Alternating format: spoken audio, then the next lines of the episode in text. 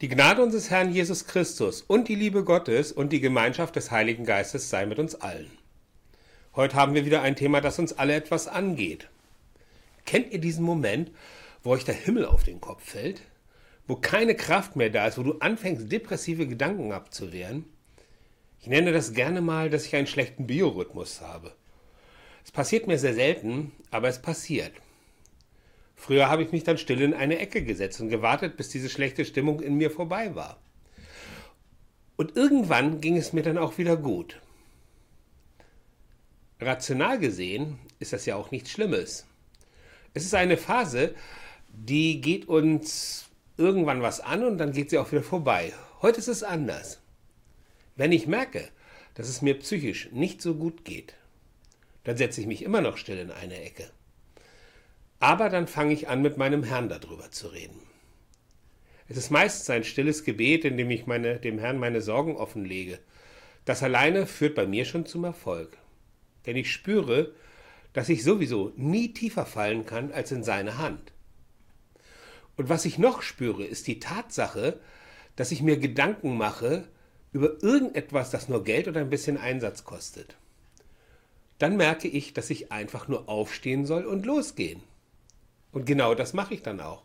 Denn eines ist klar, dass es mir immer nur gut geht, ist ein Trugschluss. Wenn dir also etwas in deinem Leben vor die Füße fällt, dann sei dir gewiss, dass nichts so heiß gegessen wird, wie es gekocht wird. Das gilt natürlich nicht nur für irgendwelche Sachen, die mit Geld zu tun haben. Es gibt aber auch echte Probleme. Wenn etwas in die Brüche geht oder wenn ein, dir ein lieber Mensch genommen wird, dass du dann wirklich schwierige, schwierige Situationen hast, dann brauchst du echte Hilfe. Echte Hilfe? Dann ist es wichtig, dass du jemand dein Herz ausschütten kannst. Wir Christen nennen es Seelsorge. Wir hören erst einmal nur zu. Denn das Wichtige ist, dass der Betroffene sein Herz ausschütten kann. Du wirst in jeder christlichen Gemeinschaft Menschen finden, die dich an dieser Stelle auffangen. Am besten fragst du, wer dir helfen kann. Es ist nicht jeder Christ ein guter Seelsorger. Aber es gibt genügend Menschen, denen die Seele anderer Menschen in die Wiege gelegt wurde. Darum habe keine Angst zu fragen.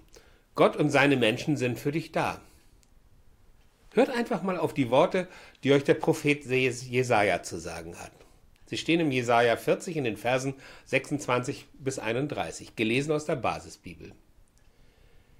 Richtet eure Augen nach oben und seht, wer das alles geschaffen hat. Seht ihr dort das Heer der Sterne? Es lässt sie aufmarschieren in voller Zahl. Mit ihrem Namen ruft er sie alle herbei. Aus der Menge, vielfältig und stark, darf kein einziger fehlen. Wie kannst du da sagen, Jakob, wie kannst du behaupten, Israel, mein Weg ist dem Herrn verborgen? Mein Gott merkt nicht, dass ich Unrecht leide. Hast du es noch nicht begriffen? Hast du es nicht gehört? Der Herr ist Gott der ganzen Welt. Er hat die Erde geschaffen bis hin zu ihrem äußersten Rand. Er wird nicht müde und nicht matt.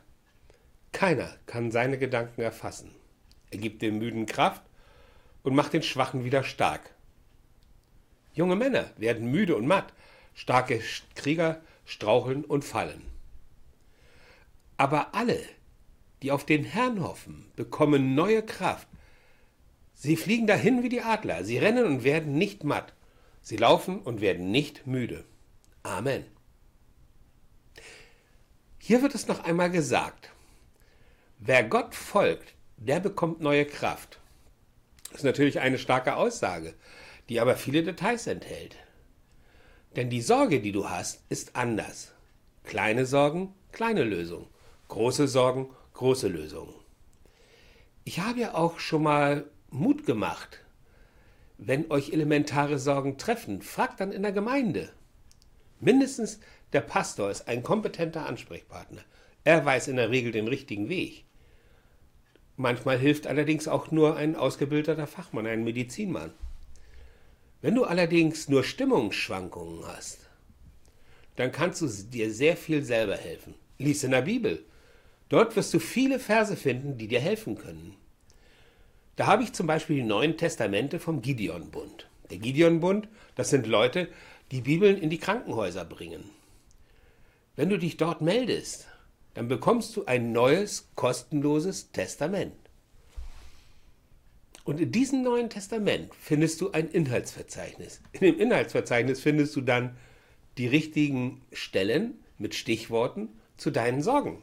Einfach eine geniale Idee. Mit ein bisschen Übung und einer Suchmaschine, da funktioniert es nämlich auch, findest du ganz schnell die Verse, die dir helfen können. Merkst du etwas? Glauben ist nichts für Siegertypen. Glauben ist für alle da. Der christliche Glauben ist sozusagen wie eine Quelle für den Menschen, aus der sie Kraft schöpfen. Und wie gesagt, eine nicht endende Quelle aus Lebenskraft. Seit ich ein Christ bin, geht es mir gut. Denn ich bin nicht mehr alleine. Gott und Jesus sind immer in der Nähe. Darauf kann ich mich verlassen. Und es gibt so viele Menschen, die es interessiert, wie es dir geht. Christen. Letzte Woche war ich im Ostergottesdienst. Wenn dann der Lobpreis beginnt, spüre ich die Kraft aus dem Glauben. Dann geht es mir gut. Dann merke ich, dass ich nicht alleine bin. Wir nennen das den Leib Christi. Wenn wir spüren, dass wir alle eins sind, das ist schon klasse. So ein Glauben? Ich kenne den Unterschied, denn wie bereits erwähnt, ich war nicht immer Christ. Früher musste ich jede Hürde selber nehmen. Heute kann ich sie einfach mal an den Herrn übergeben. Das hatte mir eine Leidenschaft für meinen Herrn entwickelt. Ich möchte ihm gerne auch etwas zurückgeben. Ich möchte ein verlässlicher Partner für meinen Gott sein. Wie heißt es, ein verlässlicher Partner für mein Gott sein? Das heißt doch nichts anderes, als dass ich mich auf ihn einlasse und ihm vertraue. Ich reiche ihm meine Hand und vertraue ihm, dass er sorgfältig mit mir umgeht. Ich kann es nicht garantieren, denn ich bin nur ein Mensch mit allen menschlichen Schwächen. Auch Petrus hat seinen Herrn verraten. Ich bin mit Sicherheit nicht besser als Petrus. Ich will es mal kurz zusammenfassen. Wir sind schwache Menschen, die auch bei bestem Willen versagen können. Das ist nicht schlimm, denn unser Herr hat uns trotzdem lieb. Aber wie sollten wir trotzdem immer versuchen, das ihn zu uns zu lassen. Dass wir ihm Raum geben in unserem Leben. Dass wir immer wieder versuchen, ihm zu folgen. Nur so kann unsere Welt besser werden. Was passiert aber mit denen, die die Welt beherrschen? Sie werden von unserem Herrn Gott persönlich ins Visier genommen. Jetzt sind sie noch stark und beherrschen die Welt. Aber irgendwann werden sie älter und älter. Und spätestens dann wird ihr Leben furchtbar. Denn gegen das Alter kannst du nichts machen und gegen die schwendenden Kräfte auch nichts. Und dann stehen deine Nachfolger schon da und warten auf deine erste schwache Stelle. Spätestens an dieser Stelle kommt für die Machthungrigen die Einsicht, dass sie ihr Leben verwirkt haben. Und irgendwann stehen sie dann vor unserem Herrn und müssen sich rechtfertigen. Ganz ehrlich, so möchte ich nicht enden. Ich kann nur jedem Machthungrigen den Tipp geben, umzudrehen, dem alten Leben abschwören und sich auf unseren Herrn einzulassen. Es entbindet die Machthungrigen nicht von ihren Taten.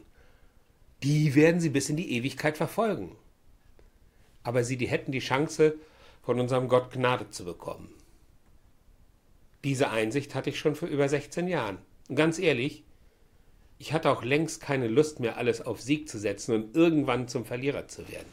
Ich wollte Frieden, Frieden in meiner Seele, in meinem Leben, in, mein, in mir selber. Ich wollte den göttlichen Frieden. Es lohnt sich mal darüber nachzudenken. Mein Herr und mein Gott reicht mir auch immer wieder die Hand dafür. Wenn du aber die Hand deines Herrn nimmst, dann kannst du alt werden wie ein Stein. Dann bist du der wahre Sieger, denn du bist der, der in Ruhe und Entspannung alt werden kann und keine Angst vor, vor der Zukunft oder dem Tod haben muss. Nur noch einmal die Frage, was ist der bessere Weg? Wo kriegst du ein großes Stück vom Kuchen Gottes ab? Glaubt mir. Ich möchte ein großes Stück vom göttlichen Kuchen abbekommen.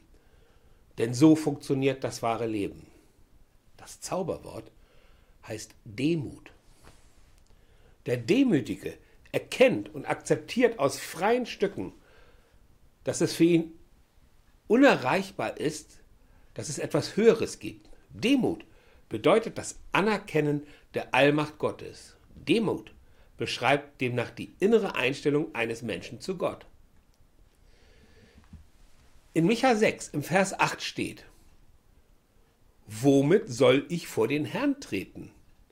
Wie kann ich mich angemessen verhalten gegenüber dem Gott, der in der Höhe wohnt? Das vollendet Gottes Anspruch an den Menschen. Und zu guter Letzt steht in Jesaja 57 im Vers 15, denn so spricht der hohe und erhabene Gott, der ewig thront und dessen Namen heilig ist. Als Heiliger wohne ich in der Höhe. Aber ich bin auch bei den Verzagten und bei den Erniedrigten. Ich stärke den Lebensgeist der Erniedrigten und den Verzagten gebe ich neuen Mut. Wer mit dieser Demut unserem Herrn folgt, kann eigentlich nichts falsch machen.